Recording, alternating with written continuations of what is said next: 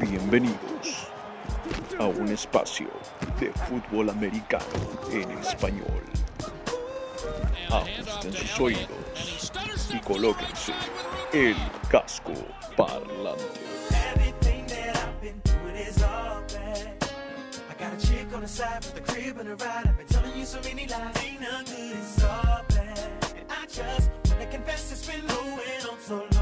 I've been doing you so wrong.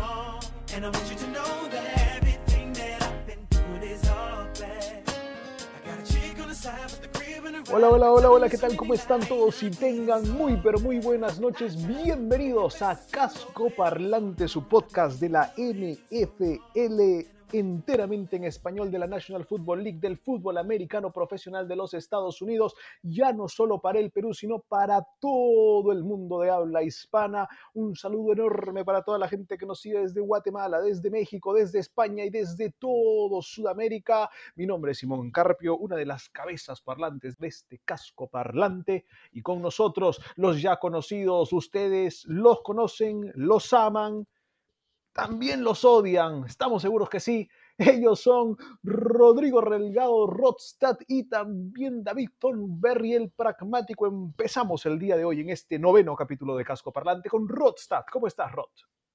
Hola Simón, ¿cómo estás? ¿Qué tal? Qué gusto escucharte. David, ¿qué tal? Un fuerte saludo para ti también. Muy, muy emocionado. Menos de dos semanas para que empiece la temporada de la NFL que tanto hemos estado esperando y que tanto debate ha tenido. Y más contento aún porque Casco Parlante está rompiendo fronteras, señores. Ya estamos en México, en todos los países latinoamericanos, en todos los países de habla hispana y ya tenemos, ojo, participación de preguntas de personas en México. Buenísimo, un saludo para todos nuestros hermanos mexicanos amantes también del fútbol americano. Mi querido Thornberry, ¿qué tan pragmático se encuentra usted el día de hoy? Señores, ¿cómo están? Yo estaba recontra pragmático, pero luego el entusiasmo de Rodstad, el de Rod con su entusiasmo, cómo se nota que es la primera vez que estamos grabando este episodio, ese entusiasmo tan natural del buen Rodrigo, me ha contagiado, estoy listo, estoy listo para grabar este episodio por primera vez. Señores, hermoso episodio que empezó con la canción de la semana fue Confessions, la primera parte, por supuesto, de Usher, porque el día de hoy no solo somos un casco parlante, somos un confesionario parlante, señores. Vamos a ponerles la pistola cerca a la cabeza tanto a Thornberry como a Rodstad como a mi persona para que demos nuestras confesiones, nuestras predicciones de lo que será la temporada de la NFL ya cerrado. ¿Quién va al Super Bowl? ¿Quién va a playoffs? ¿Quién gana las divisiones? Hoy día se enteran de eso en nuestro nuevo formato llamado Una Razón. Lo estaremos explicando en un segundo. También el día de hoy tenemos en el fantasy. El último de los grupos de que vamos a discutir son las defensivas. Lo estaremos hablando con Rodstad, con la siempre excelsa conducción de David Thornberry. Y por supuesto, respondemos todas las preguntas. Como lo dijo Rod, no solamente ya del grupo de fanáticos de la NFL en el Perú, sino también a todos los internacionales, especialmente la gente de México que nos ha estado escribiendo. Y Rodstad ha tenido participación también con nuestros amigos de México. Así es, así es, con Edel Diego, que es parte del equipo de Reyes del Amperriado, a cual le mando un efectuoso saludo desde ya, que de todas maneras nos está escuchando porque ha hecho preguntas, una entrevista muy agradable con el Fantasy Mexter, que es este, se dice llamar el amo, dueño y señor del fantasy fútbol en México. Una entrevista muy buena, la verdad. Magnífico. Mi querido Thornberry, ¿usted ha hecho alguna entrevista últimamente? Nada, he sido muy pragmático con las entrevistas, creo. bueno, de todas maneras, recuerden que somos parte de Rebeldía Deportiva. Si quieren saber más de Rebeldía Deportiva, búsquenlo en Facebook, búsquenlo en Instagram. No se olviden de los otros podcasts que también tenemos en esta hermosa cartera de Rebeldía, el Tao de la NBA. En el último episodio, Thornberry y mi persona aparecen, así que no solo de fútbol americano, pero hubo ahí algo de, de baloncesto. Y eh, en primera nomás, el podcast del fútbol peruano que también ya reinició. Señores y señores, si les parece bien, nos metemos al primer tópico, al más importante tal vez de toda la temporada, las predicciones. ¿Estamos listos, Thorberry? ¿Estamos listos? Estoy listo, estoy listo. ¿Me estás poniendo al centro ya? ¿Soy yo? ¿Yo empiezo? Todavía no, todavía ay, no, ay. mi querido Rodstad, estamos listos, estamos listos. Estamos ready. Quería que alguno me responda como Bob Esponja, sí, capitán, estamos listos. Pero bueno, no importa, ya, ya lo estaremos practicando. Otra generación, Simón, otra generación. Te equivocaste de generación. Dios mío. Ay, bueno, señores, empezamos. Entonces le explicamos cómo funciona el formato Una Razón. Cada uno de nosotros estará diciendo cuál es su campeón o predicción de campeón divisional y dará una razón por la que ese equipo estará ganando la división y hará lo mismo con sus equipos de comodín, tanto para la AFC como la NFC. Vamos a empezar entonces por la AFC, AFC este campeonato de división.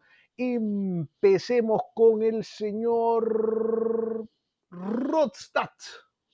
Perfecto. A ver, mi campeón divisional de la AFC este son los Buffalo Bills, señores.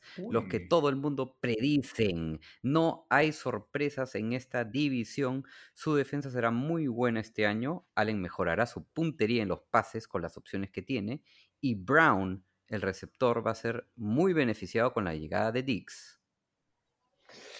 Complicado, ¿eh? Eh, Yo creo que el señor Thornberry, eh, no sé, usualmente me da la contra. Thornberry apoya a Rodstad en su, en su aseveración. Tenías una sospecha ahí de dónde habrá nacido. No, yo, yo voy a mantenerme con la norma y voy a, voy a elegir a los Pats. Voy a predecir a los Pats como campeones de la, de, de la AFC este. Mi, Nunca te he querido tanto.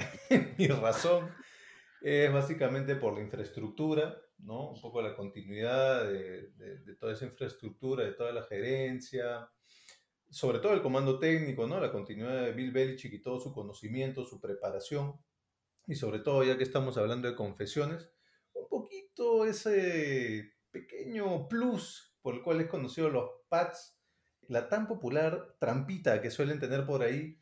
De hecho, ya que estamos en las confesiones, creo que tenemos al coach Belichick ahí en la línea.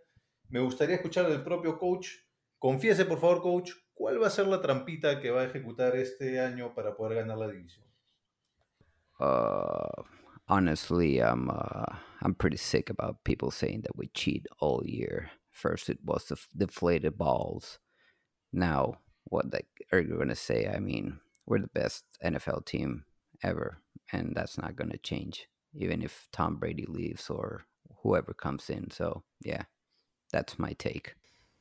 Gracias, coach. Dios mío, ¿cómo, cómo- cómo logras in- invocar tan fácilmente a Bill Belichick? Me parece increíble. Yo también elijo como campeón de la AFC este a los Patriotas de Nueva Inglaterra y mi razón es la única e incomparable persona de nuestro ahora querido amigo Bill Belichick, señores, porque estos Patriotas, yo soy sincero, deben ser el único equipo en toda la liga que probablemente ya tenían un plan para si había pandemia el dema- los demás equipos les agarró por sorpresa, te digo. Dijeron, uy, no sé qué vamos a hacer, se cancela, no se cancela. Bill buscó en el escritorio, tercera gaveta, al fondo había un binder gigante. Lo sacó y dijo cuál era la página que decía si había pandemia. Acá, perfecto, ese es el plan. Ya lo tenían escrito hace 10 años, no hay problema. Así que creo que por esa razón los Patriotas se, se llevan la, la AFC este. El único problema, dicen muchos, es la situación del coreback. ¿Quién va a ser el titular? Eh, coach, si pudiera ilustrarnos, ¿quién va a ser el, el coreback titular de los Patriotas? Uh, I mean, God, um, everybody's talking about Cam, Hoyer, Stidham. They're all great quarterbacks, of course, but uh, come on, I'm not, I'm not gonna kid you. Cam is the first option since the day he was here, so yeah, Cam Newton goes. Señores, ya lo escucharon a Coach Belichick. Primicia para casco parlante. Eh, primero denle un, un desenfriolito, algo para la garganta. El Coach Belichick está ahí. Yo no logro entender cómo, mira, aún así hayan traído a Bill Belichick, la verdad, al monje, maestro. Yo me quedo con los Bills. ¿ah? Bueno, no sé, Rodrigo. Yo creo que eh, si tú en verdad buscas dentro de ti, encontrarás un amor por Bill Belichick. Pero sí, bueno, primicia para casco parlante he hecho Cam Newton. ¿eh? Pásate al lado oscuro. Ah, señoras, entonces hemos terminado con la AFC este. Tenemos las predicciones de la AFC Norte. Yo voy a empezar, dado de que se resta. AFC Norte, para mí, los Ravens, campeones de división los Ravens, señores, y el tema es talento. Es el equipo más talentoso de la NFL, en mi opinión. y tiene al coreback más talentoso, no necesariamente el mejor, el coreback más talentoso en una temporada en que es muy difícil prepararse porque ha habido todo este problema. Y los equipos más talentosos van a resaltar, los Ravens son sin duda ese equipo. Sí, yo estoy de acuerdo contigo y quiero complementar mi razón por la cual los Ravens van a ganar su división. Estaba viendo los números, me puse el casco de Rodstad y me di cuenta que al año siguiente de haber ganado el MVP, el equipo de ese MVP pues suele ganar unos 10 partidos, un poquito más de 10 partidos en el siguiente año. Y creo que esas 10 victorias van a ser suficientes para que los Ravens campeonen su división. Señor Rodrigo Delgado. Decisión unánime, señores. Baltimore Ravens para mí tienen la mejor defensa de la liga junto a los Steelers. Sabemos el poderío que tienen en tierra con Jackson, Ingram, Hill y J.K. Dobbins ahora, que va a ser un excelente rookie, y van a mejorar mucho por el aire. Atento a lo que pueda hacer Andrews y Hollywood Brown. Y cuidadito si llega Des Bryant. Lamar, una cosa nomás. La tercera es la vencida. Mm, estamos acá lanzando unas predicciones loquísimas, señores. Antes que te quería contar de Hollywood Brown que eh, hablaron de su dieta el otro día. Está creciendo, está agarrando cuerpo. Ya lo, lo veíamos flaquito la temporada pasada. Ya, ya le metió más papa al caldo. Ha ganado masa muscular, claro que sí. Señores, nos pasamos entonces ahora a la AFC Sur, una división que muchas veces es despreciada. Dicen, no, ahí no pasa nada. Bueno, vamos a ver, vamos a ver qué pasa en esta temporada. Thornberry, empiece usted. Perfecto, aprovecho para responder a la pregunta del coach Rosales, que pregunta, ¿quién queda mejor, Colts o Texans? Para mí los Colts van a ganar esta división. Mi razón es porque combinan la mejor línea ofensiva de la liga posiblemente con un muy capaz Philip Rivers. Ahí está, interesante. ¿ah? Rodstad, tú vas a seguir la línea de Thornberry. Ustedes últimamente están ahí de la manito. No, me voy más que nada por los Tennessee Titans, señores. Y les voy a decir por qué. Confío mucho en lo que pueda hacer Tannehill empezando como titular desde inicio de temporada. Ya vimos lo que hizo el año pasado a mitad de temporada que lideró este equipo. AJ Brown va a confirmar lo hecho el año pasado y veremos a un Jonu Smith crecer en la posición de tight end. Ustedes dos están enamorados de Jonu Smith. Ya, ya tengo mi estrategia para el, para el draft del fantasy. ya. Casi tanto como tú con McCaffrey. Oh, ese es mi novio, ten cuidado. Ah, señores, vamos a pasar entonces a mi predicción del campeón de la AFC Sur. Para mí son uno que no ha mencionado ninguno de ustedes dos, los Texans de Houston. Yo sé, yo sé que les he con palo toda la pretemporada, pero me ha entrado una inspiración, un nuevo amor, un- una sensación de que de Sean Watson va a ser mi única razón por la cual los Texans ganan esta división, porque va a tener una temporada de MVP. Ese es mi candidato para el MVP este año, de Sean Watson. ¿Qué tal predicción? Lo escucho y no lo creo. Solo quiero hacerte recordar, Simón, que tú en algún episodio pasado dijiste que los Texans eran el peor equipo, o mejor, era el equipo que peor le había ido en cuanto a refuerzos y pérdidas de jugadores. Sí, pero date cuenta que lo mismo pensamos por años de Russell Wilson y aún así seguía ganando. Creo que eso puede suceder de nuevo, pero con este chico. Yo creo que te ha soplado la rosa de Guadalupe, compadre. Y ese chiste lo entienden en México también. Sí, pero hay que ver qué rango de edades, qué rango de edades lo entiende. Estamos para todos, estamos para todas las edades y todos los países, señores. Entramos al viejo, viejo oeste, viajamos a la AFC Oeste, Eh, una división interesante este año porque creo que hay muchas opiniones diferentes. Empieza el señor Rodstad. Claro que sí, los Kansas City Chiefs creo que también va a ser unánime. Decir que este equipo no llegaría a playoffs es un crimen. El 69.8% de las veces que el, e- el campeón de Super Bowl entra a los playoffs el año siguiente y no va a hacer la diferencia esto para los Chiefs. De acuerdo, señor Rostad, me lanzo yo a la piscina en este momento con los Chiefs. ¿Por qué? Porque para mí tienen una razón para llegar a los playoffs. El mejor dúo de quarterback y coach en la NFL para mí son Mahomes y Andy Reid. Mejor quarterback coach dúo en la National Football League. Yo estoy de acuerdo con ustedes, Chiefs campeón de la AFC Oeste. Mi razón es, una vez más, una razón un poquito rebuscada en los, en los Exceles que solemos intercambiar por acá.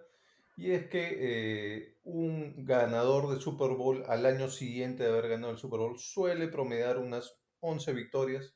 Creo que con 11 victorias en una división ciertamente flojita va a ser más que suficiente para que los Chiefs ganen esa división. Perfecto, señores. Am, cerramos entonces la AFC eh, respondiendo una de las preguntas que nos hicieron de los fanáticos del NFL en México. Un saludo enorme para toda la familia mexicana de la NFL y por supuesto para quien nos hizo esta pregunta, para Luis Santillán, un gusto que seas uno de los primeros en hacer la pregunta. ¿Quién creen que será la decepción de la temporada 2020? Yo lanzo la mía ahora, porque hablábamos de la AFC, un equipo que no irá a playoffs.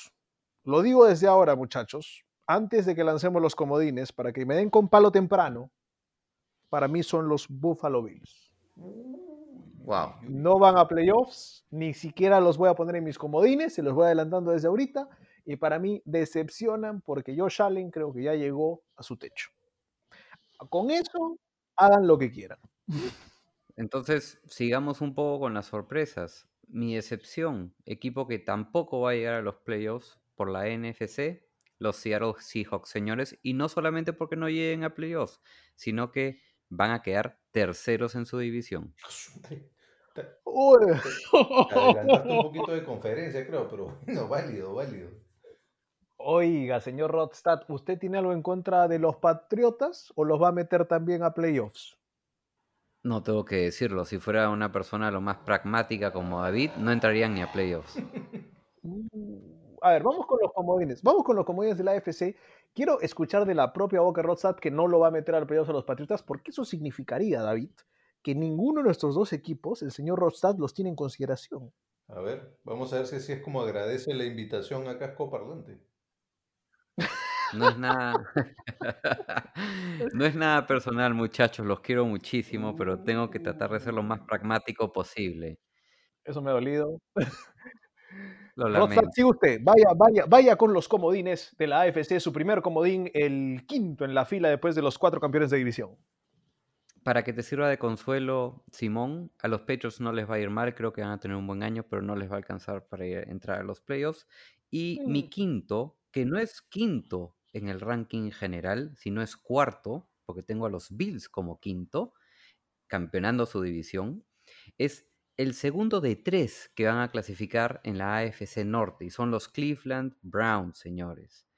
Este va a ser el último, y sí, escucharon, el último año en el que confíe en este equipo. Tienen una ofensiva de lujo y una mente brillante, técnica en Stefanski. Si este año no entran a playoffs, ya enterremos definitivamente a los Browns.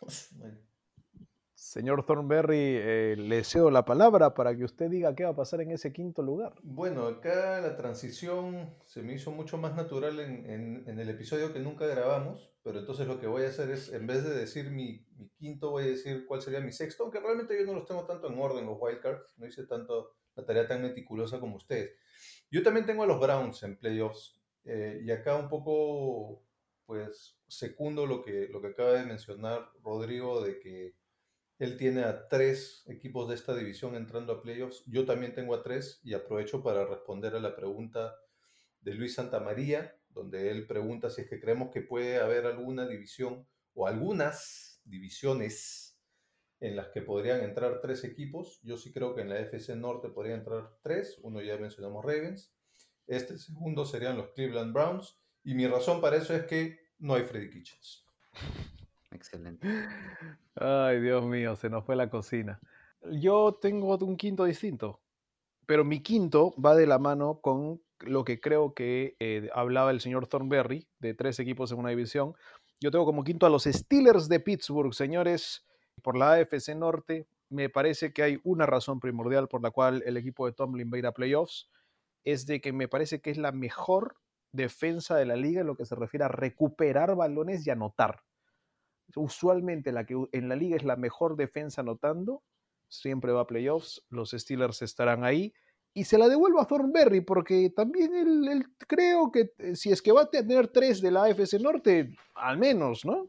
Tienes toda la razón. También tengo a los Steelers en playoffs. Mi, mi razón es bastante simple. En las últimas 13 temporadas, las 13 temporadas en las que Mike Tomlin ha sido director técnico de este equipo. Nunca ha tenido una temporada perdedora. Su peor performance ha sido 8 victorias, 8 derrotas, que fue el año pasado, ya lo había hecho antes también. Pero su promedio de partidos ganados en estos 13 años es 10. En 13 años al mando de los Steelers, Tomlin promedia 10 victorias por temporada. Eso me parece increíble y por ese motivo creo que los Steelers llegan a playoffs. Y yo voy a empatar y recibir el centro. Voy a empatar y voy a recibir el centro de David. Coincidentemente, ese famoso promedio de 10 lo tengo yo como pronósticos de este año para los Steelers con 16. Van a mejorar muchísimo con la llegada de Big Ben. Ya, tienen ya dijeron ustedes, tienen una excelente defensiva y tienen un grupo de receptores muy, muy buenos en Juju, quien creo va a ser la revelación. Deontay Johnson, el rookie Chase Claypool, ojo con él. Y lo que va a hacer Ibram Tident va a ser de alzada. Ah, también enamorado de Ibron, el señor Thornberry, creo, ¿no? No enamorado, pero sí me gusta bastante. Y sobre todo ahora su potencial en los Steelers. Saldré en una cita con él, pero tampoco, tampoco, ¿no? Bueno, Le doy dos citas y a ver qué pasa, pero me voy a hacer difícil para la tercera. ¡Oh! ahí está, ahí está, me gustó esa. ¿ah? Y en pandemia, muy bien. Ah, señores, estamos entonces en los sextos. Entiendo, Thornberry, ya diste tus seis primeros, ¿correcto? Correcto. Rodstad, ¿tú ya diste tus seis primeros? Igual. Muy bien, dejo mi sexto entonces. Los Indianapolis Colts para mí van a estar como parte de los comodines de la AFC. Una razón para que los Colts sean parte de los playoffs, me parece que es uno de los calendarios de la liga más fáciles y sencillos en el papel, obviamente, ningún partido fácil, pero me parece que esa es la temática con los Colts este año y Philip Rivers en el historial en su carrera es de poder ganar partidos relativamente fáciles o en lo cual los Colts pueden ser favoritos. Ya ha ido a playoffs antes con los Chargers haciendo eso en temporadas pasadas. Creo que no va a ser la excepción este año. Último, último comodín de la AFC. Vamos a empezar esta vez con Rodstad. Muy bien, y para que te sirva de consuelo, Simón, solamente porque ganó un partido más que los Patriots, Indianapolis Colts, básicamente porque Rivers tendrá la mejor línea ofensiva de su vida, una defensa para mí top 10, y quien podría ser el rookie del año en Taylor, el running back. Me gusta esa selección de Taylor, ah, bonito. ¿eh? Está bueno. Señor Thornberry, me toca a mí y usted cierra, así que Perfecto, perfecto. Yo voy con mi séptimo, el de la buena suerte. Los Tennessee Titans, señores. Para mí también puede haber una división de tres equipos en playoffs, solamente que yo elegí la AFC Sur eh, con los Texans, Colts y Titans.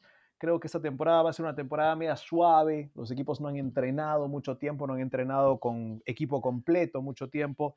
Y una temporada media suavecita. El equipo que más fuerte golpea en las trincheras creo que son estos Tennessee Titans de Mike Vrabel. Perfecto. Yo cierro con los Buffalo Bills y el motivo por el cual los elegí para que sean mi, último, mi última entrada a playoffs es porque como buen pragmático quise diversificar mi riesgo. ¿no? En, en campeones de división estoy bastante seguro del norte, del sur y del oeste. La elección del este, los Pats, es la que me deja un poquito más dudas porque son unos Pats totalmente distintos a los que hemos visto. Es en donde tengo menos seguridad de que podrían ser campeones de su división. Entonces, para diversificar mi riesgo, pongo a los Bills que podrían quizá darle pelea a los Pats. Esa es mi última elección para meterse a playoffs como último wildcard en la AFC. Muy inteligente, ¿ah? Y muy conveniente también. Hay que ser estratégico. Yo le tengo miedo a Thornberry, ¿sabes qué? En el tema de las apuestas. Creo que ahí vamos a tener una competencia bien brava. Vamos a las llaves. Vamos a las llaves de los comodines de la AFC. Se lanza Rodstad a la piscina para empezar con cómo quedará sus primeras llaves de comodines. Claro que sí, señores. Descansa Baltimore, que va a ser el primero overall. Y las llaves son las siguientes. Kansas City recibe a Indianapolis Colts, gana Kansas City. Tennessee recibe a Pittsburgh, ahí viene el batacazo. Pittsburgh Steelers le gana a Tennessee, a Tannehill y Henry y compañía. Y Buffalo Bills recibe a los Cleveland Browns y ahí termina el sueño de los Browns, gana Buffalo Bills, McDermott gana su primer partido de playoffs. En la divisional, Baltimore recibe a Pittsburgh, gana Baltimore, Kansas City Chiefs recibe a los Bills y gana Kansas City, llegando un campeón partido de campeón por conferencia de Baltimore que recibe a Kansas City Chiefs y este año, señores, Lamar Jackson all the way to the Super Bowl gana Baltimore. Wow. Palabras mayores. Me, me- me gustó, ¿ah? Me gustó. Thornberry, voy a dejar de que tú hagas este análisis ahora. bueno, yo no, he, yo no he sido tan meticuloso, yo no he elegido mis llaves, pero yo también estoy de acuerdo con que probablemente los Ravens sean los que tengan mayores posibilidades de llegar al Super Bowl del lado de la FC. Yo guardaría un tapadito ahí por si quieren hacer una, una apuesta que les podría redituar bastante dinero. Me la pensaría un ratito con los Colts, como sorpresa, digamos. Lo, lo pondría como sorpresa, no como algo normal. Pero sí estoy de acuerdo con que los Ravens llegan a Super Bowl probablemente de este lado. ¿no? Ya lo dijo Thornberry, los Colts ganan el Super Bowl. ¿Qué? ¿Eso no, no hemos escuchado eso? Esta sería la segunda vez en donde está funcionando mal mi conexión a internet, aparentemente. Dios mío. Bueno, bu- buen tapadito, interesante tapadito.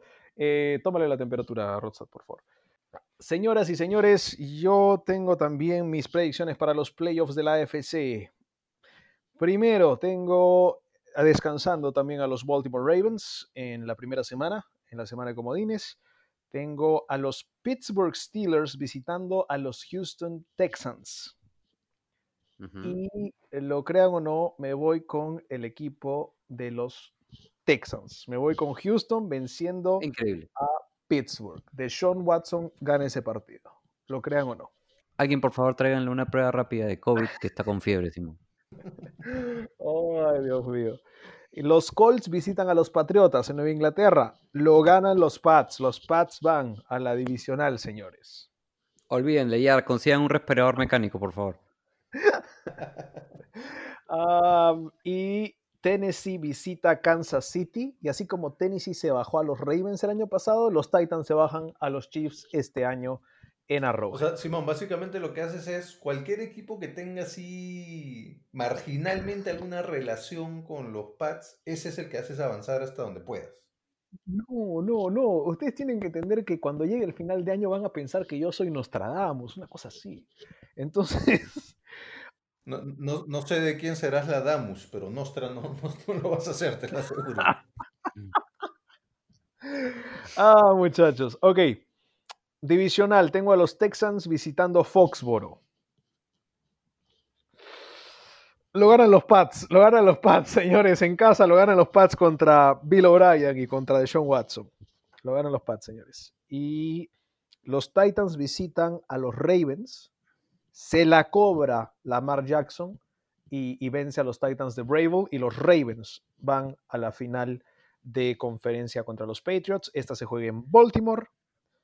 Y los Ravens vencen a los Pats y van al Super Bowl. Pero Bill Belichick prueba de que igual puede llegar a final de conferencia aún sin Tom Brady. Interpreta el silencio. Yeah, man. No, pero Bill Belichick está de acuerdo conmigo, ya lo escuchaste. Así que, señoras y señores, ese es nuestro análisis controversialmente, tómenlo como quieran. Esperamos en sus comentarios un- un- una buena vapuleada, un, un poco de bullying. ¿Puedo decir algo? Dilo, por favor. Ese partido de Texans contra los Patriots, me imagino que va a ser el partido más aburrido de la historia. Por Dios, ¿qué tal playoffs? Y lo peor de todo es que es divisional. Bueno, mire, mire. Yo, no, yo no he criticado sus elecciones hasta ahora, así que vámonos a la NFC. Pasémonos a la, Pasémonos a la conferencia de la NFC. Ay, Diosito lindo. Vamos a hablar primero de la NFC Este. Vamos a hablar de los campeones de división primero en el formato Una Razón. Empezaré yo con mi campeón de la NFC Este y los dejaré avanzar ustedes después.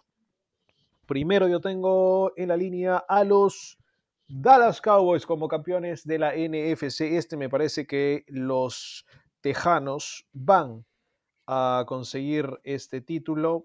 ¿Por qué? Una razón, son zorros viejos con talento estos muchachos. Ya no son jovencitos, Ezekiel Elliott, Amari Cooper, uh, Doug Prescott, la línea ofensiva, ya no son los niños que eran hace 3, 4, 5 años. No, ahora son veteranos Los de la defensa ya son veteranos. Creo que este equipo es uno de los que son veteranos con talento y por eso ganan su división. Yo estoy totalmente de acuerdo contigo. Cowboys ganan la división. Van a meter un probablemente un plantel top 10 en defensa y un top 10 en ofensiva. Esa es mi razón por la cual los Cowboys ganan la división NFC Este. Escuché probablemente Rodstad, pero antes estaba un poquito más seguro. ¿ah? ¿Cuándo antes? ¿Cuándo antes? ¿Cuándo? ¿Cuándo? ¿Cuándo antes? En la previa, en la previa. Señor Rodstad. En, en la otra dimensión podría ser. Sí, efectivamente, los Dallas Cowboys, después de ser la decepción el año pasado y con todo el esfuerzo económico que han hecho, yo sinceramente creo que si no campeonan la división, a Jerry Jones le va a dar un paro. Lo que tú no sabes es que el probablemente lo voy a borrar en la edición. Dios mío. Está bien. Ay, Dios. Bueno, bueno, yo no quiero predecir cosas médicas. El especialista es el señor Delgado, así que tomaremos su palabra. Señoras y señores, pasamos al campeón divisional de la NFC Norte. Ahí ha, estado rugiendo un equipo durante toda la temporada. Vamos a, vamos a dejarlo empezar, vamos a dejarlo empezar a, a David Thornberry esta vez con el campeón de la NFC Norte. Bueno, Simón, tú me acompañaste en el tablo de la NBA, sabes que la NBA es mi tema. Esta situación me recuerda mucho a unas temporadas cuando Kevin Durant se fue del Oklahoma City Thunder.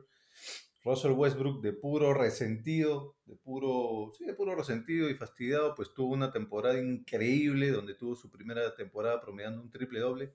Yo anticipo que va a pasar algo similar con Aaron Rodgers. Acá lo tengo anotado. Una razón por la cual los Packers van a ser campeones de división. Aaron Rodgers Revenge Season. Ahí está, me gustó, me gustó esa. Rodstad, lo voy a dejar cerrar a usted. Yo me voy a meter acá de cabeza. Me quedo con también los Packers de Green Bay. Mi razón también es Aaron Rodgers, pero es más por este sentimiento de que Aaron Rodgers ya sabe que le van a terminar. Entonces, él, él quiere dejar una impresión, quiere, quiere hacer que los Packers, cuando ya llegue el final de la temporada, digan, por favor, no te vayas, pero no, ya se fue, ya se fue, y, les queda el amor de Jordan Love, ¿ah? ¿Vieron lo que dice ahí?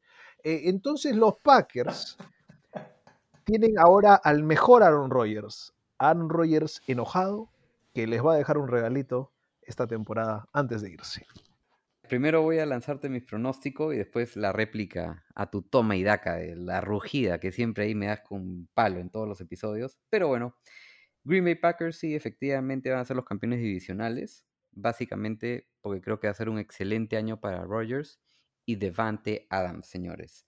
Ahora, aprovecho en que están acá para comentarles que la entrevista que me hizo Edel, que tuvo la gentileza de invitarme, tanto él como Fantasy Mexter estaban de acuerdo conmigo en que este año los Lions iban a sorprender. Los tres teníamos ubicados a estos Lions segundos en su división. Así que ni yo ni Cristian Rodríguez somos los únicos que les tenemos fe al equipo de Detroit. Realmente muy buenos anfitriones los mexicanos, ¿no? ¿Cómo, cómo, cómo defienden a sus invitados? ¿Qué te puedo decir? Ya lo escucharán. Muy, muy diplomáticos ellos, me parece muy bien. No, toda una, toda una sabana eso, mucho león, mucho león en esa, en esa conversación.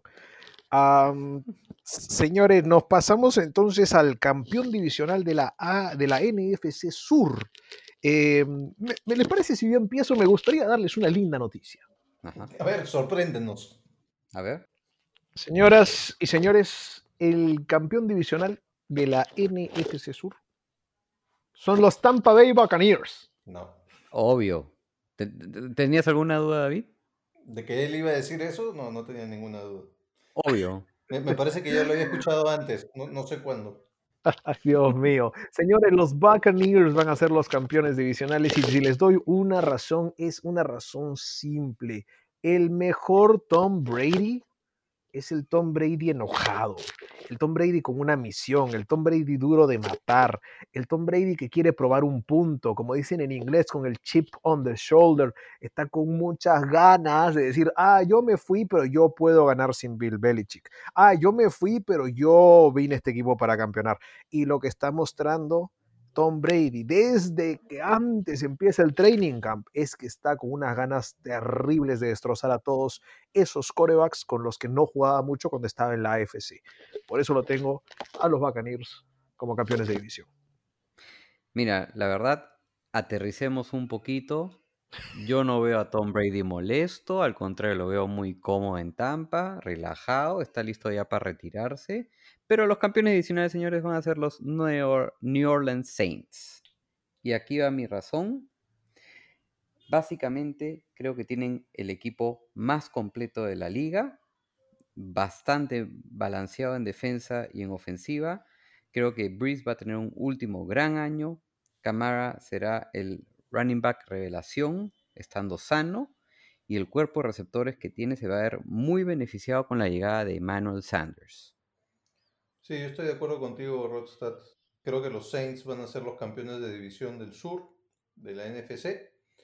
Tengo un motivo muy similar al tuyo, que es, también lo tengo anotado acá, temporada de retorno de Alvin Camara, que esperemos regrese a su nivel. Él mencionó que había estado arrastrando una lesión gran parte del año pasado. Esperemos que este año haya tenido tiempo de sanar. Y también tiene un poquito que ver con el tema de la infraestructura, ¿no? Y sobre todo esta combinación que mencionaba Simón eh, en cuanto a los Chiefs, ¿no? Esta combinación mariscal de campo, entrenador, que probablemente eh, sí Chiefs eh, tenga la mejor combinación, pero la combinación de los Saints, Breeze, Peyton también debería entrar ahí en la discusión. ¿no? Muy bien, señores, no estuvieron de acuerdo conmigo, ya veremos al final de la temporada. NFC Oeste, entonces, una de las divisiones más peleadas en la National Football League. Vamos a dejar que cierre Rodstad esta, mi querido Thornberry. Empiece usted. Perfecto, tú lo decías, probablemente la división más difícil este año. Eh, habría que echar un ojito a eso. Yo creo que van a campeonar los 14, perdón, campeonar, campeonar en la división los 49ers de Rodstad. Básicamente, bueno, es un argumento similar al que vi de los Chiefs, el subcampeón o el que llegó a Super Bowl y perdió el Super Bowl. Generalmente en el año siguiente haber llegado al Super Bowl y haberlo perdido, promedia entre 9 a 10 victorias. Creo que eso va a ser suficiente en esta división para que los 49ers se la lleven y ellos entonces son, son mis campeones de división de la NFC Oeste. Me quedo también con los 49ers. Me parece que una razón por la cual los 49ers se llevan esta división es porque son el equipo más profundo de la liga. Creo que es la mejor banca de la liga, la que mayor cantidad de piezas puede intercambiar en diferentes posiciones. Y eso, en este tipo de temporadas en las que estamos teniendo, va a ser valiosísimo. Me quedo con los Niners. Excelente, excelente análisis de ambos. Para mí fue el mejor equipo de la liga el año pasado. Es de los más consistentes a lo largo de la temporada e íntegros en profundidad de roster. Y vamos, para mí son los claros dueños de la división oeste, que les adelanto, de Molerot para Jorge Palomino solo va a tener un clasificado a playoffs. Uy, ¿por qué? ¿Ves cómo eres? O sea, ni los Pats, ni, ni los Pats de Simón, ni mis hijos van a entrar a playoffs según tú. O sea, excluyes a los equipos de los cascoparlantes salvo el tuyo. Qué conveniente. Ok. Doloroso. A mí también me duele. Yo te voy a dar un poco de amor, Thornberry, porque vamos a empezar a hablar de los equipos que van al comodín por parte de la NFC. Yo doy mi primero y el que sería quinto en la línea, señores, los Seahawks de David Thornberry, los Seahawks de Seattle, los Seahawks de mi única razón por la cual los Seahawks están yendo a los playoffs este año, Russell Wilson es un mago.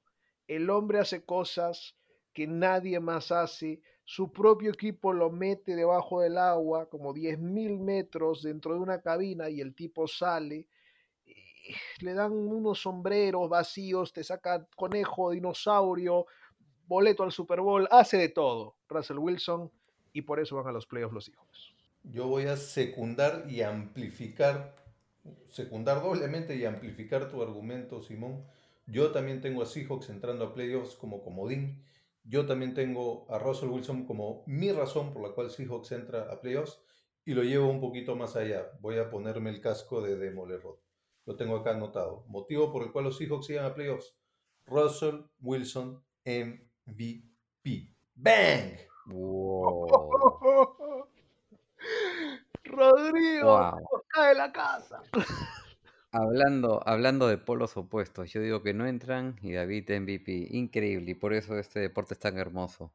Y ya que estamos entregando amores, yo le voy a entregar amor a este, a Simón. Ahí está. Señores, mi quinto es los Tampa Bay Buccaneers. La verdad de la milanesa es que no creo que Brady haya hecho todo este esfuerzo de salir de Nueva Inglaterra si no es para un equipo que él crea pueda llevar al Super Bowl. Y los Bucks no han hecho el esfuerzo tampoco de traerlo si no piensan en Super Bowl. ¿Se imaginan a Brady cerrando su carrera, ganando el Super Bowl en Tampa? Sería el final perfecto de este cuento de hadas. Yo voy a complementar eso porque voy a aprovechar la oportunidad para responder la, pregunta de Carlos Bermejo. Carlos Bermejo, fan de los Saints, pregunta, hace dos preguntas, ¿no? Dice, creemos que los Bucks pueden ganarle a los Saints y si es que tenemos a los Bucks como contendientes del Super Bowl. Ya lo acabo de decir, los Saints probablemente ganen su división, pero sí tengo a los Bucks entrando a playoffs. Mi razón por la cual los Bucks entran a playoffs, sale James Winston, entra Tom Brady.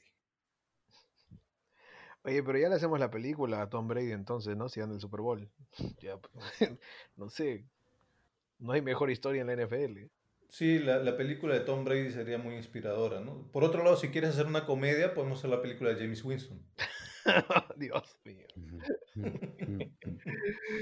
Ay, bueno, pasamos entonces al, al siguiente comodín. Ya lo mencionó el suyo Thornberry. Rodstad, te dejo que menciones el tuyo. ¿Quién entra sexto?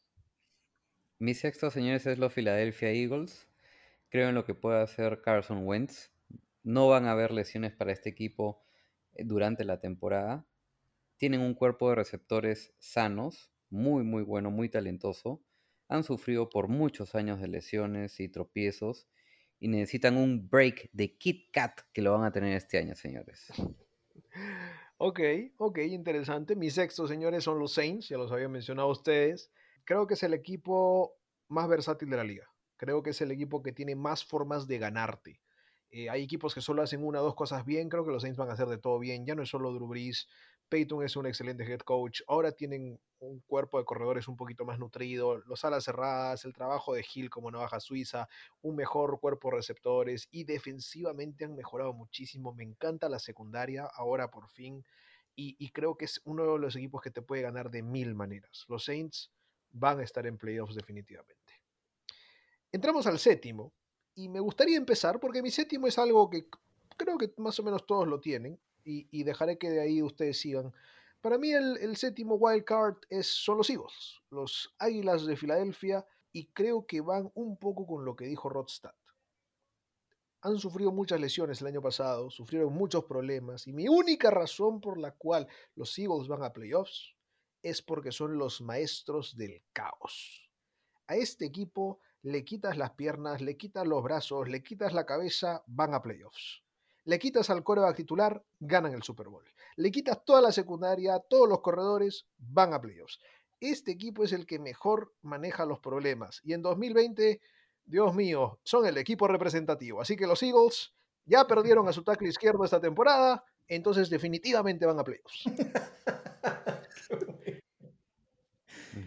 Thornberry, su turno, señor. No, dale, dale Rod, dale Rod, yo cierro. Ok, mi querido Rodstad. Acá lanzaré otro Demolerrot.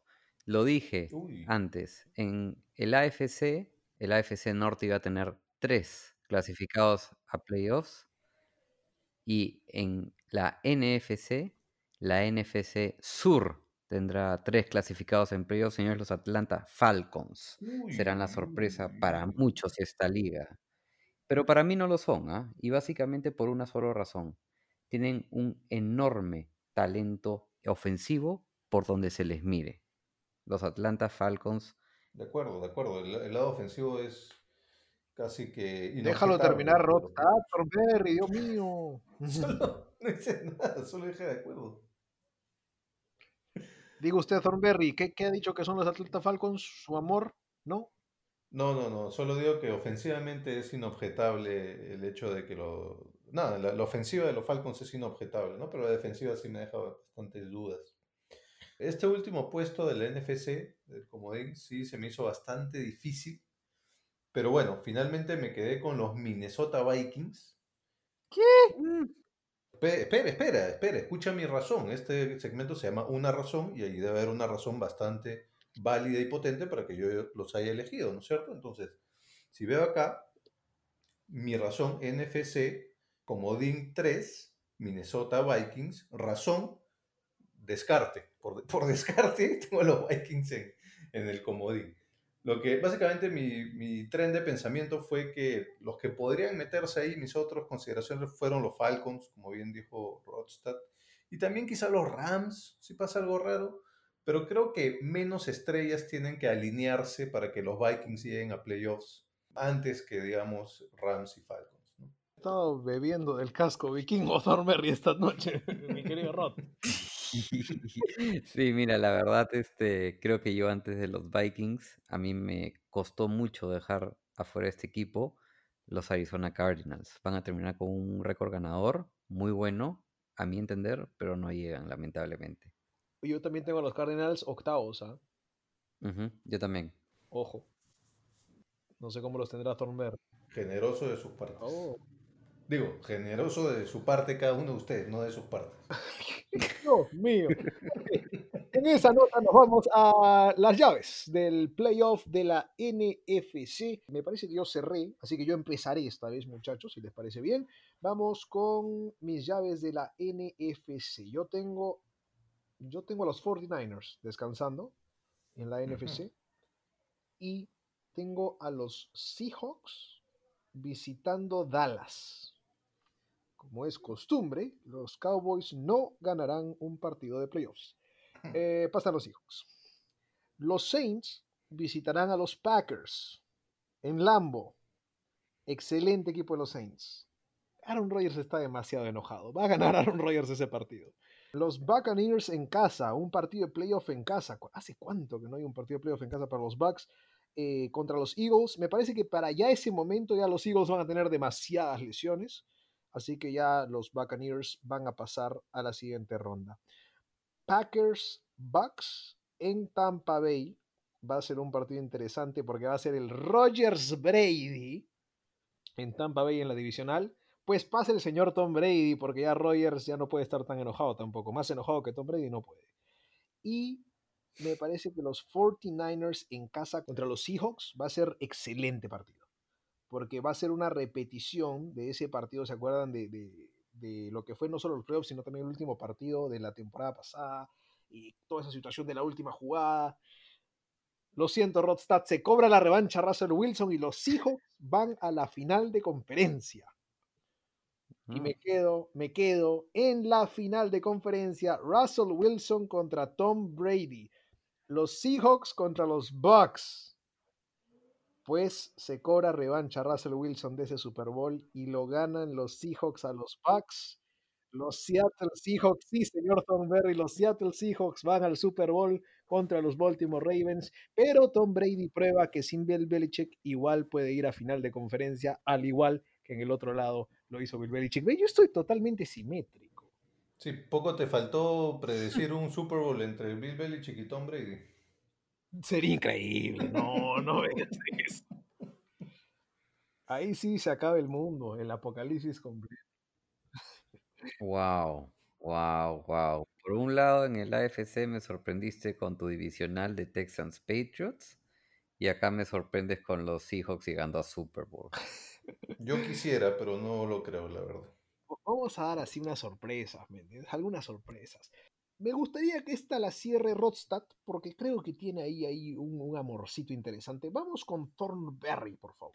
Sí, no, bueno, como te decía, yo no he hecho la tarea tan meticulosa como ustedes de, de tener las llaves, pero yo me inclinaría a predecir a los Saints en el Super Bowl de este lado. Ravens Saints, para mí sería la- mi predicción de Super Bowl este año. Muy bien, señor Rodrigo Delgado. Bien, de acuerdo contigo, Simón, descansa San Francisco como líder de la conferencia. Y en las llaves tenemos a Dallas Cowboys contra Atlanta Falcons en Dallas. Jerry Jones no tendrá un paro, gana Dallas. Eh, El siguiente partido será los New Orleans Saints contra los Philadelphia Eagles. No deberían tener problema los Saints en pasar. Y luego tenemos a los Green Bay Packers, coincido contigo, Simón, no en etapa, contra los Tampa Bay Buccaneers. El Rogers Brady y gana Brady de visita en Lambeau Field. ¡Wow! Los partidos divisionales. San Francisco contra Tampa Bay. Señores, se encuentra Garópolo con Brady. Me gusta. Y va a ganar San Francisco en San Francisco. No. Y el otro partido tenemos a los Dallas Cowboys recibiendo a Drew Brees y su gente, quien se van a arrasar a los Cowboys. Y la final de conferencia, señores, será en San Francisco. Los 49ers contra los Saints. De acuerdo con Thornberry, ganan los Saints llegando al Super Bowl. ¿Tenemos el mismo, el mismo Super Bowl Rodstad? Así es, tenemos el mismo Super Bowl, Ravens, Uy. Saints. Y por poquito, ¿ah? Yo tenía dos candidatos en la NFC, que eran estos dos grandes, pero le doy, le inclino la balanza a los Saints. O sea, los tres tenemos a los Ravens. Sí. Así es. Ah, mira tú, mira tú. Yo soy el único que me, que me, me aventuré con los hijos, pero bueno, veremos, veremos. Bueno, predicción de Super Bowl, señores. ¿Quién gana el Super Bowl? Y no le gusta a Thornberry que yo haga esto, pero ¿quién quiere ir primero? Porque esto es especial. Yo definitivamente no voy primero. Thornberry se rió, va primero. Voy yo. Lo dije, lo dije en mi análisis de los Ravens. Lamar Jackson, la tercera es la vencida. Campeón los Baltimore Ravens. Wow. Mm, interesante. Señor Thornberry. Ah, me voy a abstener. No lo, he, no lo he pensado. Necesito ver más. Ay, Cristo. Pero no puede ser tan pragmático. Thornberry, lánzanos una pista. Lanza la moneda, lanza la moneda al azar. Ah, mira, realmente quisiera que campeonen los Saints, porque un- una despedida de Breeze, no, que ya ganó uno, pero igual, igual me gustaría que se despida con, Claro. con un Super Bowl. Pero lo más realista probablemente es que los Ravens campeonen. No. Sí. sí. Señoras y señores, mi elección de campeón de Super Bowl, creo que ya lo saben porque los puse en el Super Bowl por eso. Son los Seahawks de Seattle de Russell Wilson. ¡Vamos! ¿Cómo te van a dar con palo, compadre, en el grupo? Estos Seahawks de Russell Wilson y Russell Wilson en sí no se puede quedar solo con un Super Bowl. Va a tener otro y honestamente, en el escenario más grande, yo ya he visto a Lamar Jackson flaquear y a Russell Wilson no. Simón, a Russell Wilson le va a decir que se gana dos anillos y a Drew Brees uno. Mm. Lamentablemente Drew Brees ya está como que ya eh, eh, parado en la colina mirando para abajo ya. Mm, no, bueno. No te digo que esté cayendo, pero está en la colina ya viendo cómo va a ser. En este episodio, Simón, ya has visto a un Tom Brady molesto y a un Tom Berry feliz. Señores, esas son nuestras predicciones para la temporada de la NFL. Por favor, todo el bullying que quieran hacerme particularmente y al resto del equipo en los comentarios. Y comenten también cuál es su predicción de campeón de Super Bowl, ¿por qué no? Esto cierra nuestras predicciones, nuestro segmento Una Razón, en el cual hemos presentado nuestras predicciones para la temporada 2020-2021. ¿Algo para cerrar este segmento, muchachos? ¿Algún comentario? Claro que sí. Falta predecir el primer pick para el draft del siguiente año. Es correcto, es correcto, señores. ¿Quién será el peor equipo de la liga? Rodstad, ¿tienes un elegido? Yo tengo dos equipos, uno por conferencia, con el peor récord. Son los Jacksonville Jaguars y el equipo de Washington. Muy bien. Thornberry. Cualquier equipo cuyo quarterback se llame Garner. ¿Por qué me haces eso? ¿Has visto, ¿has visto el video de Gardner Minshew pidiendo que, lo elijan primero en Fantasy? Que el equipo que elija Gardner Minshew primero en Fantasy, no sé si aplica para el Perú, pero para Estados Unidos, y gane su equipo de Fantasy en la liga, le dan cerveza gratis todo un año. Perfecto, entonces voy a corregir mi pick. Peor equipo de la temporada. Cualquier equipo cuyo quarterback esté mendigando que lo elijan en el fantasy. Y se apellide Ay, Minshew. Dios mío. Y es más, si es que no ganas la liga, pero igual eliges a Garner Minshew en el primer pick, creo que te dan una caja de cerveza, mínimo, algo así. Peor equipo de la liga, yo también tengo a los Jacksonville Jaguars de Garner Minshew. eh, creo que es el equipo que va a quedar con el y el primer pick para el draft del próximo año. Bueno, hay que defender al hombre en fantasy. Yo creo que el problema no solo va a ser él, ¿no? Y me encanta su nuevo look, ahora está con barba también. E- Elígelo, elígelo como tu primer QB en Fantasy, por favor, Simón, cuando hagamos el, el- el draft. No, yo no, yo ya no bebo. Uy, uy, hace cinco años no sabes cómo lo agarraba, pero ¿Cómo? Señoras y señores, pasamos al siguiente segmento en este episodio especial de Casco Parlante. Eh, hablaremos de fantasy, muchachos, hablaremos del último eh, de los grupos de fantasy que estamos haciendo en nuestro Top 5 Fantasy Football Draft. Señor Thornberry, lo dejo con la palabra para que iniciemos esto. Sí, y hemos venido haciendo el Fantasy Draft, el top 5 draft, digamos, en donde cada uno de ustedes elegía 5 picks. Ya hemos hecho mariscales de campo, alas cerradas, alas abiertas y corredores, las skill positions. Lo último que vamos a hacer hoy día son las defensas. A ver, culturícenos un poquito en qué momento o cuál es la clave, cuál es el, el rol clave de una defensa en un equipo de fantasy. Ah, si me permite, Rodstad, yo creo que en estándar, eh, de acuerdo al, puntaje, depende mucho de ciertos factores. El primero es anotaciones, obviamente, pero es difícil predecir qué defensa va a anotar más. Eh, otro factor importante es el tema de los puntos, porque mientras más puntos le dan una defensa, eh, más se le deduce en puntos, así que eso también puede ser complicado. El tema de las capturas da puntos, también estándar, y obviamente las pérdidas de balón, que son intercepciones, creación de fumbles, recuperación de fumbles, y en algunas ligas todavía hasta tacleadas para pérdida de puntos. Eso ah, vigílenlo en su liga y vean cuál, es- cuál se le antoja más. Pero en términos de defensa, a mí particularmente me gustan las que tienen muchas capturas, porque es un stat que sí ah, puedes adivinar qué es la defensa que tener más capturas, y una que permita baja cantidad de puntos, obviamente. Para ti, Rot, Igual, lo has dicho perfectamente, has englobado todo. Yo me guío bastante también por el tema de las pérdidas de balón y la cantidad de puntos permitidos. Ahora, cuando hablamos de defensas, no solo es defensas, ¿no? Creo que también entran a tallar equipos especiales. Eh, bueno, el tema es de que cuando hay, me parece, jugadas como de, ¿qué te digo? Patadas bloqueadas, creo que también puede llegar a, a hacer puntaje en algunas, este, en algunas ligas. En algunas ligas toman el, tomo, el, toman el tema de devolución de patadas dentro de defensa special teams, pero depende cómo está formateada la liga. Honestamente, los comisionados se encargan de eso. Otro tema también importante es que estos puntajes, si bien es cierto, suman, no son, no te dan tanto valor en puntaje, ¿no? Correcto. O sea, una defensa debería ser elegida en qué, en qué ronda del draft, más o menos.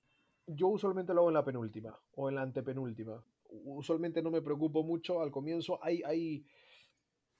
eh, ¿Te acuerdas la gran defensa de JJ Watt en los Texans? Hubo una que destrozaba todas las estadísticas. Ya, digamos, esa sí valía tomarla antes. Si encuentras algo así muy, muy raro. Pero yo prefiero las últimas rondas realmente. Ah. Sí, de acuerdo. De acuerdo, deberían estar entre la ronda antepenúltima, penúltima, última. Así es. Y ojo, hay algunos, te digo, para cerrar este tema, de que le gusta elegir dos defensas. ¿Por qué? Porque como les quedan las últimas, ya no tienen las mejores, eligen dos para poder intercalarlas en partidos buenos y partidos malos. Es bien importante ver el calendario de a qué equipo le toca a tu defensa. Eso también juega, juega bastante en contra. Buen dato. Rod, tú tienes el primer pick. Inicianos. Así es, señores. Nuestro, bueno, en el caso de David y el mío, el equipo que pensamos va a campeonar el Super Bowl, los Baltimore Ravens. Tienen una defensa de lujo que nunca baja su productividad, la verdad. Este año han adquirido a varios jugadores de lujo en Calais Campbell, Brandon Williams, Derek Wolfe, a Matthew Judon y su selección de draft Patrick Quinn. Estos jugadores solo harán que esta defensa sea aún mejor. Yo no entiendo cómo este equipo hace para mejorar año a año en defensa. En el caso de Patrick Quinn, creo que van a ser una gran dupla con Harrison. Lo bueno con esta defensa es que con el equipo ofensivo que tiene, muchos equipos rivales se van a ver obligados a lanzar mucho el balón, lo cual es un dulce para esta defensa que tiene un excelente pass rush, ¿no? Lo que podría originar más capturas de quarterback, más fumbles, más pérdidas de balón. Y aparte se van a enfrentar a jugadores como Baker Mayfield, que tiende a sufrir contra este equipo de, tipo de defensas cuando se le presiona. Y a él lo van a ver dos veces. Van a jugar también dos veces contra un inexperimentado Joe Burrows, a quien no dudo no tardarán mucho en darle una cálida bienvenida a la NFL.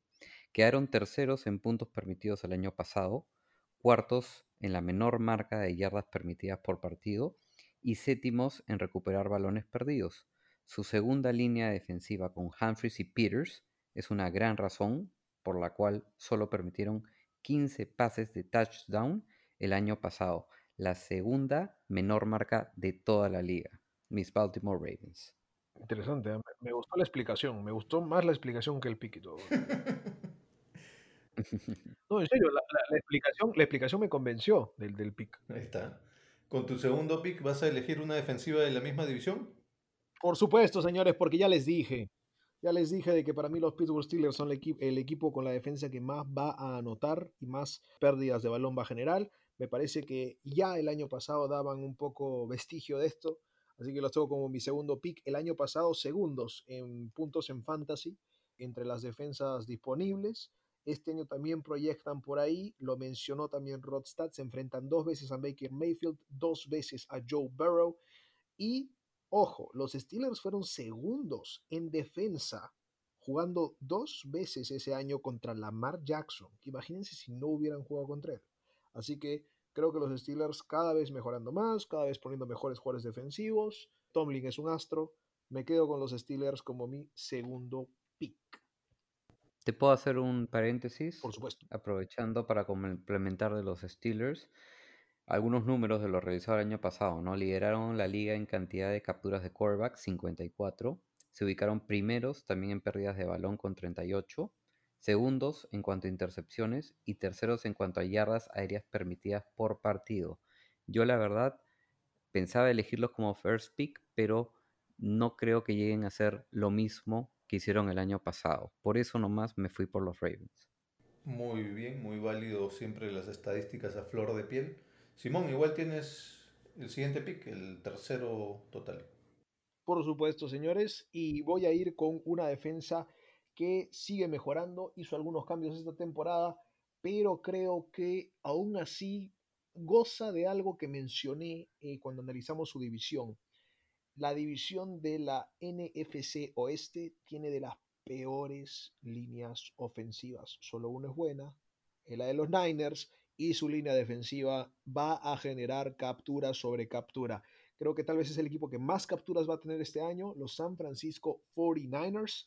Me parece de que tienen esa capacidad y por eso es la defensiva que elijo número 3 en una división flojita en líneas ofensivas, en una división que va a generar muchas pérdidas de balón, y creo que su calendario es amigable. Ya lo hemos elegido los tres, me parece que los elegimos como el mejor equipo de la NFC en temporada regular y esta defensa va a ser la que los va a llevar ahí. Te robas al equipo de Rod, entonces, Rod, tú sigues. Sí, claro, eran las tres selecciones top de defensas. Mis siguientes dos selecciones creo que van a sorprender a muchos. Como Mm. cuarta defensa tengo a los Tampa Bay Buccaneers. What? Una defensa que tuvo una excelente performance hacia el final de la temporada pasada. Terminaron dentro de las primeras 10 defensas de la liga, a pesar del mal inicio de temporada que tuvieron. Tienen una primera línea defensiva con bastante talento y tamaño, así como una unidad de linebackers bastante fuertes, con White y David, que podrían ser el mejor dúo de la liga, ojo. El líder en sacks, Shaquille Barrett, será quien lidere esta fuerte pass rush que contará con Jason Pierre-Paul y Namkuno Su. Dos jugadores bastante buenos. Asimismo, creo que permitirán una menor cantidad de puntos de sus equipos rivales por la clara mejoría que deberían tener en su unidad ofensiva respecto al año anterior. El año pasado quedó séptimo en sacks, quinta en recuperar balones perdidos, quinta en deteniendo terceras oportunidades y sexta deteniendo touchdowns en el red zone. Quizás su mayor debilidad sea la secundaria. A pesar de esta falencia, la mayoría de sus puntos defensivos de fantasy provienen de lo hecho al acechar a los quarterbacks. Me parece una muy buena defensa caleta que pueda dar altos réditos esta temporada. Bastante interesante, hay que sumarle ahí un poco para mm, avalar lo que tú estás diciendo y agregarle esta variable porque ya indicabas un poquito las métricas de la defensa. hay que tomar en cuenta que hubiesen tenido mejo- mejores métricas si no fuese por la horrorosa posición de campo en la que los dejaba James Winston cada vez que soltaba una de estas intercepciones. Así es, así es. Y eso también se traduce en el tiempo de descanso que pueda tener una unidad defensiva en el terreno de juego, ¿no? Exacto. Simón, ¿algo que agregar en cuanto a los Bucks? Me sorprendió. No, no, no sé si estoy de acuerdo, pe- pero creo que sí entraba entre las 10, ¿ah? así que hay que darle crédito, hay que darle crédito. Bueno, mientras que lo vas pensando, Rodrigo elige su siguiente pick. Así es, el quinto overall de defensas para mí los Buffalo Bills, señores. Esta elección quizás sorprenda a muchos, pero creo que serán la revelación este año. No terminaron tan mal el año pasado, ojo en cuanto a puntos de fantasy. Añadieron a Josh Norman en la segunda línea defensiva. A algunos quizás no les gustará esta elección, pero a mí sí. Tienen a Davis White, que es un excelente cornerback y un jugador muy prometedor para esta franquicia. Es cierto que perdieron a Lorenzo Alexander, a Shaq Lawson, pero agregaron a Mario Addison en el free agency y a Ed Oliver, quien el año pasado tuvo un primer año muy interesante. Y no dejemos de lado a la gran adición de AJ Epinesa. Ojo que enfrentarán dos veces a los Jets y a los Dolphins, equipos los cuales son víctimas fáciles para ese tipo de defensas. Y en el caso de los Jets, más aún ahora que no cuentan con un Jamal Adams y tampoco eh, Darnold va a contar con un cuerpo de receptores. Y bueno, en el caso de los Patriots, aún no se sabe qué tan efectivos puedan ser en lo ofensivo. Ojo con esta defensa. Para mí van a ser los caletas de la liga. Acuérdense que en invierno es muy difícil, por no decir imposible, mover el balón en ofensiva en Búfalo y debe ser más aún jugando contra esta defensiva. Muy interesante. Yo, yo no sé si son tan tapaditos, porque la temporada pasada sí tuvieron buenas métricas también. Pero bueno, veremos entonces con cuál de tus últimos dos picks eliges a tus Detroit Lions. Simón, tú tienes el siguiente pick. Tengo, tengo dos y me queda uno más todavía después, ¿no? Así es. Ok, me, me quitó a los Bills, tengo que decirlo, ¿ah? Me gustó ese pick, mucho. Ay, Diosito lindo. Acá hay un decaimiento. Para mí, después de, de los ya mencionados, hay un decaimiento en, en- en números del resto de defensas. Pero creo que siempre hay una que está top 10. Creo que hay una que siempre hace su trabajo. Y hay que seguir eligiéndola. Los New England Patriots. Cuando tienes al mejor entrenador defensivo de la liga, ¿qué puedes esperar? ¿Una unidad que haga cosas? Sí, perdieron a Hightower, perdieron a Patrick Chung, pero ya hay rumores en el camp de lo que está haciendo Terrence Brooks en vez de Patrick Chung. Ya hay rumores de que están jugando con un linebacker menos y más nickel porque no hay Hightower, así que me parece que hay talento en este equipo como para suplantar las, las ausencias. Y lo mencionó también Rodstad, se enfrentan dos veces a los Dolphins, dos veces a los Jets. Eso siempre va- a generar puntos y bueno, me parece que por ahí va los New England Patriots como una de las defensas más importantes este año. Interesante la estrategia de la que hacen eco los dos, que bueno, es bastante intuitivo, es bastante lógico, pero se aplica probablemente mucho más en defensivas que en los otros tipos de posiciones. Ver divisiones en donde hay en donde hay un equipo en particular que resalta y el resto de equipos son un poquito flojitos, que todos los años las hay, ¿no? Simón, ¿cuál es tu siguiente pick? Tu penúltimo pick y el séptimo total. Perdón chicos, si me lo permiten. Justamente por el calendario es que yo no tengo los Patriots. Ojo, enfrentan a Seattle en Seattle, a Kansas City Chiefs en Kansas, a Buffalo en Buffalo, a Baltimore, a los Texans, que Simón dice van a campeonar la división en Houston.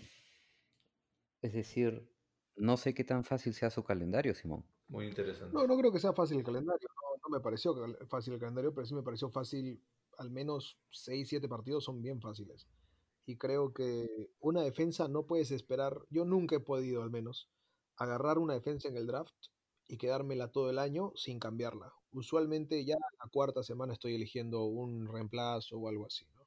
Correcto. Además, la semana bye del New England es la sexta, y a partir de ahí creo que ya uno puede estar encontrando algún, algún buen reemplazo. Bueno, si los tienes, si los tienes como que si van a, fin- a, a campeonato de conferencia, tienen que estar en tu top 10 la defensa. Exacto, ¿no? Ay, ya veo que eso me va a atormentar toda la temporada. Señores, eh, voy con la misma lógica. Para mí la misma lógica indica de que, que elegir a los Kansas City Chiefs. El peor coreback de toda la FC puede que sea Garner Minshew, puede que sea Joe Burrow, pero los peores corebacks en división, me parece, más allá de las ya mencionadas AFC este, es esta AFC oeste. Después de Mahomes, tienes que bajar hasta Derek Carr a no saber quién es Drew Locke y, a, Tyler Taylor. Entonces, para mí, si es que los Chiefs tienen que enfrentarse a esos tres equipos dos veces al año, hay que elegirlos. Eh, van a crear capturas porque las líneas ofensivas no son las mejores, eh, especialmente la de la del Denver, tiene muchos huecos. Y la, la cantidad de receptores, sí, los Chargers tienen buenos receptores, pero no me gustan todavía, no me convencen los de, los de Denver y no me convencen los de los Raiders. Entonces, creo que, que me quedo con, con Kansas City. Muy buena lógica, muy buena lógica. De hecho, esto de que esa división podría ser la peor división en cuanto a mariscales de campo, aparte de Mahomes, eso era lo que habíamos estado hablando en el capítulo anterior, ¿no? Así que tu lógica creo que es intachable.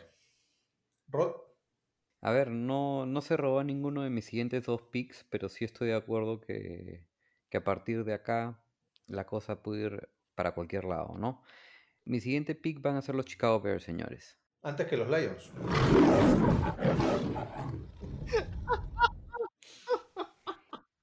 Vamos, vamos, vamos. Y por Dios que este equipo necesita de su defensa a gritos. Muchos cometen el error de juzgarlos en defensa por el mal rendimiento que tienen como equipo, pero la verdad es que no tienen una mala defensa.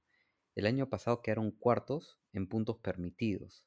La razón por la cual no les fue bien el año pasado se da que se enfrentaron equipos muy fuertes en el lado ofensivo contra los de la NFC Sur. Sin embargo, jugando contra equipos como los Jaguars, Giants y Colts, podían tranquilamente ser una defensa que no les deje meter a sus rivales más de 10 a 15 puntos. El año pasado lograron mantener, lograron mantener en 15 o menos puntos a 6 de los 16 equipos que enfrentaron. Y ojo, que esto fue sin contar con quien creo es su mejor jugador defensivo en Akin Hicks. Hicks se perdió 11 partidos el año pasado. Él es un problema para cualquier equipo. Solamente para que se hagan una idea, entre el 16 y 18 tuvo 23 sacks y 53 golpes a quarterbacks. Y tienen un tremendo talento en Khalil Mack y en Eddie Jackson. Creo que algo que les pasó factura el año pasado fue lo desastroso que fue la ofensiva, lo cual no le permitió a la defensa descansar entre drive y drive y este año va a ser distinto porque la ofensiva tiene que mejorar. Buen análisis. De hecho, espero que los oyentes estén prestando atención porque cada uno de ustedes va soltando unas joyitas por ahí muy interesantes de qué cosas hay que tomar en cuenta, ¿no? La división, qué, qué equipos están en la división, contra qué mariscales específicamente juegan en la división, qué tal es la ofensiva de ese equipo, porque también guarda correlación con cuánto tiempo pasan en el campo, con el nivel de cansancio, etc. Todo eso me parece sumamente interesante. Rodrigo, tienes tu último pick. Y aquí va la razón por la cual elijo esta defensa que ya le había dicho Simón. Me voy por el NFC Oeste con los Arizona Cardinals que enfrentan a las peores líneas ofensivas, salvo la de los Niners. Pueda que muchos consideren que este equipo defensivo aún esté muy lejos de consolidarse como una de las mejores defensivas de la liga. En lo personal, considero que tienen una defensa muy buena y que está bastante menospreciada por muchos. Lo que viene haciendo Cliff Kingsbury con este equipo, la verdad, es bastante admirable. Cuentan con una gran adquisición y quien creo sería el rookie defensivo del año en Isaiah Simmons, que tiene una versatilidad increíble y puede jugar en cualquier posición. Su velocidad es su mejor activo y si defienden una tercera oportunidad y largo yardaje, más les van a tener a Simmons para la- como opción para el blitz. En el draft también seleccionaron un tackle defensivo en Rashard Lawrence y al linebacker Evan Weaver. Ojo, que este equipo hizo excelentes adquisiciones también en el free agency, que han pasado desapercibidas por la gran mediatez que se le da a DeAndre Hopkins. Sumaron a Jordan Phillips, quien logró 9.5 sacks la temporada pasada, y a los linebackers Devon Kennard y Devondre Campbell. Cada uno de ellos lograron completar un vacío en este equipo. Este trío de excelentes jugadores se sumarán al liderazgo de Chandler Jones, que no necesita presentación. 19 sacks la temporada pasada y ya lleva 60 en cuatro temporadas. De locos. Buda Baker para mí es uno de los mejores safety que existe para detener el juego terrestre. Cerró el año con 147 tackles Eso no es normal para un safety que, que se cree linebacker. Jordan Hicks también es brutal deteniendo el juego terrestre como linebacker y este año formará dúo con Simmons. Corey Peters, para terminar, también es un especialista para detener este juego por tierra y Patrick Pearson debería tener una mejor temporada de lo hecho el año pasado. Tiene, tiene un nuevo novio, Rodstad, ¿no? Que es el, el chico Simmons. No, escúchame, si te lanzaba el porcentaje de jugadas que he hecho en cada posición, ibas a decir que es mi esposo. Bueno, ahí está. Los, la estadística es un poquito difícil cuestionarla, pero lo que sí me sorprende es que muchos de tus argumentos, los iniciales, tenían que ver con la división donde están. Y en la mayoría de rankings que yo estaba viendo de defensivas para el fantasy, no solo los Cardinals estaban un poquito, bueno, bastante más lejos de lo que tú los has tomado, sino que en su propia división había un equipo que está entre top 5, top 10, por ahí se metió en un top 5, pero top 10 por lo menos, que eran los Rams. Y, y entonces eso quizá me hubiese hecho más sentido que los Cardinals. Pero a ver qué dice Simón con su último pick. Eh, yo también tuve en mente a los Rams, para ser honesto. Creo que tuvieron muchas ah, ausencias, o digamos que han perdido muchos jugadores no titulares, pero sí que rotaban. Entonces creo que eso le quita a los Rams un poquito de lo que tal vez lo hizo una muy buena defensa el año pasado. Yo estoy entre dos, honestamente. Una que sabemos que está ahí, que no fue mencionada, ¿Puedo adivinar? y es fácil, es fácil que adivines, ¿no? Es una de las mejores de la liga y, y ya mencioné que, que tiene una secundaria envidiable, ¿no? Bueno, pero y la otra es, es uno que particularmente a mí me gusta mucho y he mencionado que creo que tienen al novato defensivo del año y, y que me encanta lo que están haciendo este año, así que voy a mantenerme en esa línea y me quedo con los Los Angeles Chargers. Lo Me sabía. gustan los Chargers este año defensivamente. Me encanta lo que hicieron al traer el año pasado Derwin James, ahora Kenneth Murray. Creo que tiene una línea defensiva muy buena, muy interesante. Y creo que tiene suficiente profundidad en diferentes posiciones para rotar un poquito. Y bueno, es el, es el eh, digamos, el ADN de Anthony Lynn que puede ayudar también a esta, a esta defensa. Me quedo con los Chargers. Creo que la mención honrosa se cae de madura. No sé si Rodstad tendrá la misma mención honrosa que yo. Sí, por supuesto que sí. Yo los Chargers los tenía inmediatamente después de, de los Cardinals. Me gusta todo lo que tienen en, en defensiva. El mejor, uno de los mejores safeties en Darwin James, ¿no? que puede ser el factor dife- diferenciador de este equipo. Y para darles un ejemplo de las lesiones de este equipo, James se perdió 11 partidos la temporada pasada, pero en el 2018 fue uno de los dos jugadores que lograron 100 o más tackles en la NFL, 3 o más sacks y 3 o más intercepciones. Eh, ojo, buena elección. Si es que juegan en fantasy jugadores individuales en defensa, muy buenos los datos Rodstad. Derwin James es una muy buena selección. Pues, hay algunas ligas que juegan con IDP, Individual Defensive Player. James es una buena opción. Yo quería preguntarles por dos equipos, pero sospecho que uno de ellos me lo vas a responder con tu mención honrosa. ¿Cuál era la mención honrosa, Simón? Primero quiero revisar, ¿eligió a New Orleans, Rod? ¿No? O sea, no lo elegí en este draft, pero lo tenían como noveno de mi top 10. Esa era mi mención honrosa. Ajá. Sí, justo quería preguntarles por los Saints. ¿Alguien tenía los Cowboys? Porque yo me mandé diciendo que, esta- que iban a entrar top 10 defensa y ustedes no lo han mencionado. No, los únicos que los únicos que yo no mencioné que los tengo ahí son los Saints y los Colts. Simón, ¿tú tenías Cowboys? No los tengo en fantasy y creo que no necesariamente van a ser top 10 tampoco en la vida real, digamos. Creo que, o sea, no es que van a ser una mala defensa, pero creo que el- de las que hemos hablado, top 10 está por ahí. Aunque la de los Cardinals me golpeó en la cara, te digo, la verdad no, no la tenía. Claro, claro, es, es verdad. Yo sinceramente no considero que los Cowboys tengan una mala defensa. Si quedan top 10 es por lo que van a lograr hacer este año y de repente los tomaría antes del papel si llegasen a contratar a Earl Thomas, por ejemplo. Ajá, interesante. De hecho, había una pregunta de Earl Thomas, ¿no? ¿Tenemos respuesta para esa pregunta? Sí, a ver, déjame buscar bien, por acá la teníamos.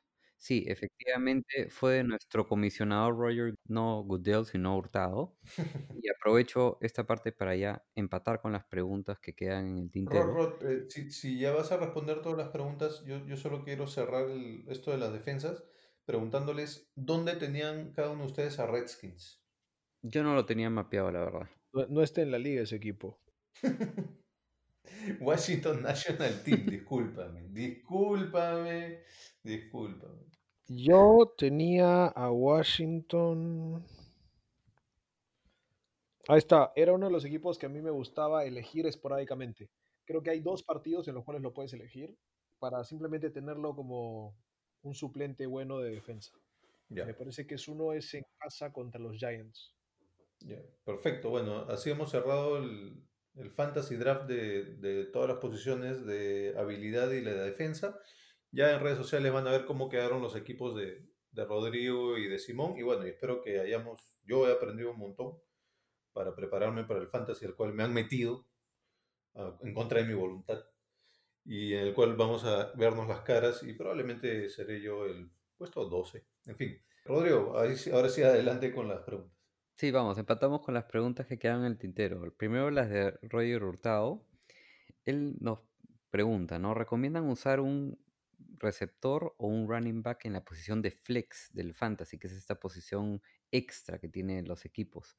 La verdad, para mí, depende de quiénes sean tus opciones para flex. O sea, si tienes, por ejemplo, un running back 3, a Philip Lindsay, Mark Ingram, Raheem Mostert o Jordan Howard, que están más o menos por ahí, y tienes como receptor 3 a un Deontay Johnson, Julian Edelman, Christian Kirk, Will Fuller o un Jameson Crowder, yo me iría por elegir a un running back.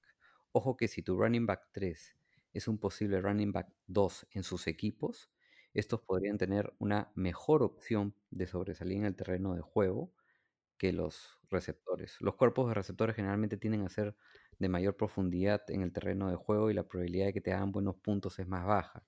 No por algo en la mayoría de los fantasies se tiende a elegir primero a los running backs y luego a los wide receivers. Por otro lado, él nos dice, ¿no? Tengo a Montgomery, a David Montgomery, intuyo, como suplente en su fantasy.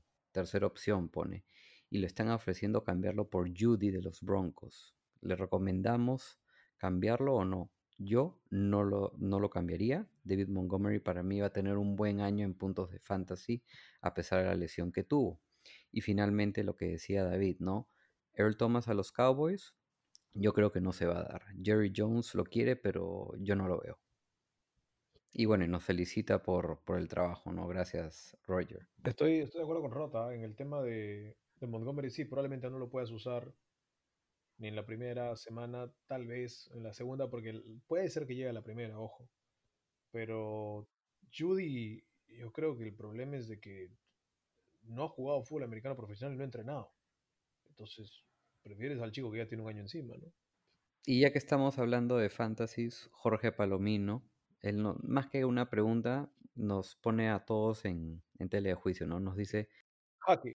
en jaque, correcto, en jaque. ¿Cuál de estos rookies ofensivos les gusta más para tomar en los fantasies? ¿Burrow, Judy, Edward Seller, Lamp o Rax? Yo la verdad me iría por CD Lamp. Te vas por Lamp. Sí, antes que Edward Seller. Es más, creo que Jonathan Taylor o DeAndre Swift van a tener mejores números de fantasy, ojo, que Edward Seller.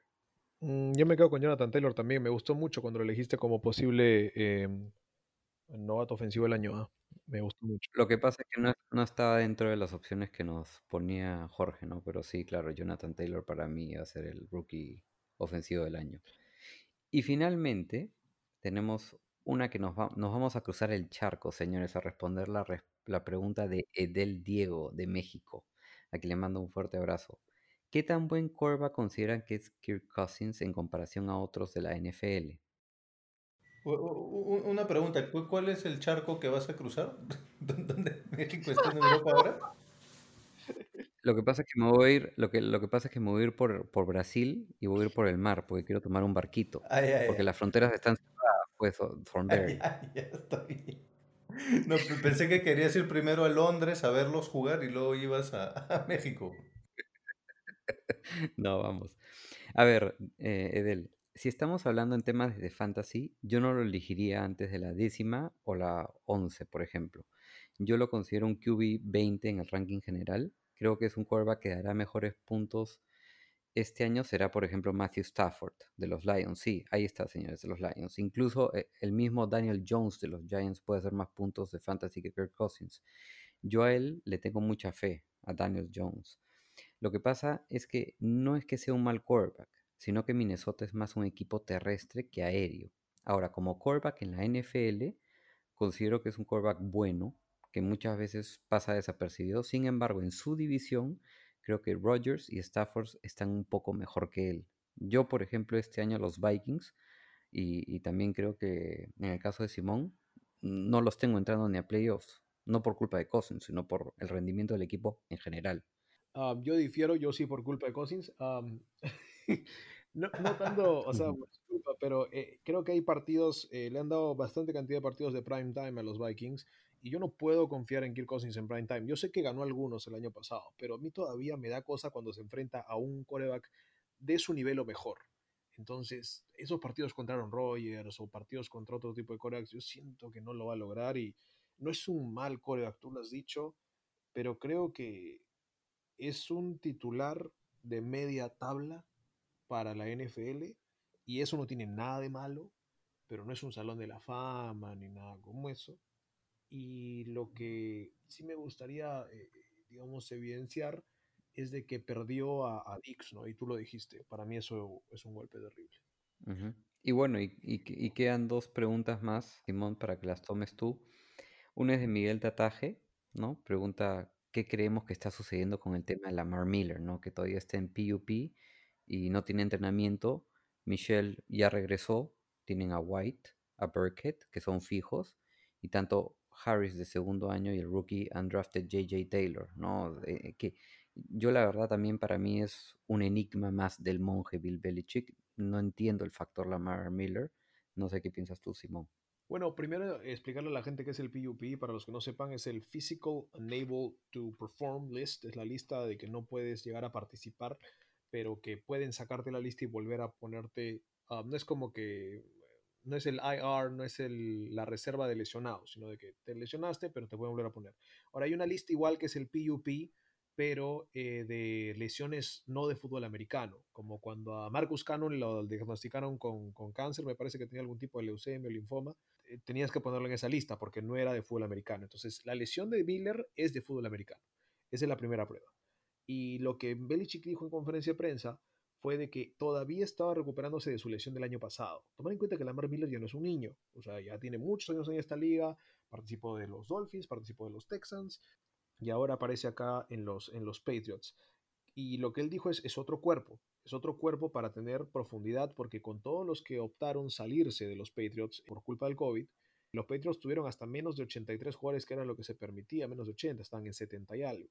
Entonces, si tienes la oportunidad de traer un jugador veterano que nadie va a traer porque sigue lesionado y lo puedes traer barato, yo creo que es simplemente otra de estas ideas de Belichick de siempre hay que estar preparados. Sonny Michel recién ha regresado, que estaba en la misma lista. Ojo, estaba también lesionado. White es un jugador que sí le puedes dar carga, pero no tanta.